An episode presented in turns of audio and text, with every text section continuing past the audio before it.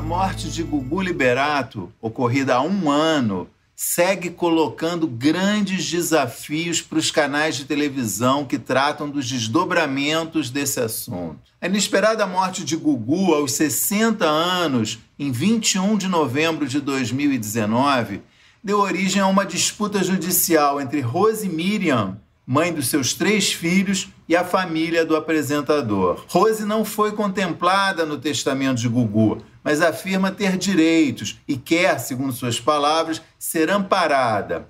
A família do apresentador não aceita.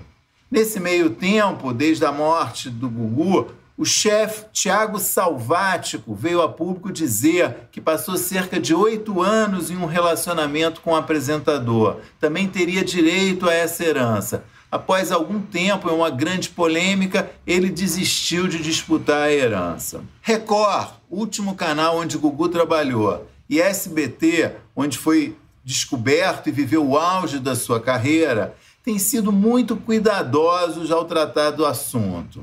Respeitam a discrição com que Gugu sempre tratou a sua vida pessoal. Acho isso, por um lado, positivo. Já a Globo, desde o início, tem dado generoso espaço à disputa judicial. Já entrevistou todos os lados dessa história. A mãe de Gugu, advogados de ambas as partes e, nesse domingo, Rose Miriam. Também já tratou da é, reivindicação do Tiago Salvático. O excesso de respeito de Record e SBT às vezes me parece exagerado. O Câmara Record, nesse domingo, por exemplo, trouxe entrevista com os três filhos, mas não mencionou que eles têm uma mãe e que essa mãe tem um litígio judicial com a família do Gugu. Isso já não é mais respeito pela memória do, do, do Gugu, é desinformação.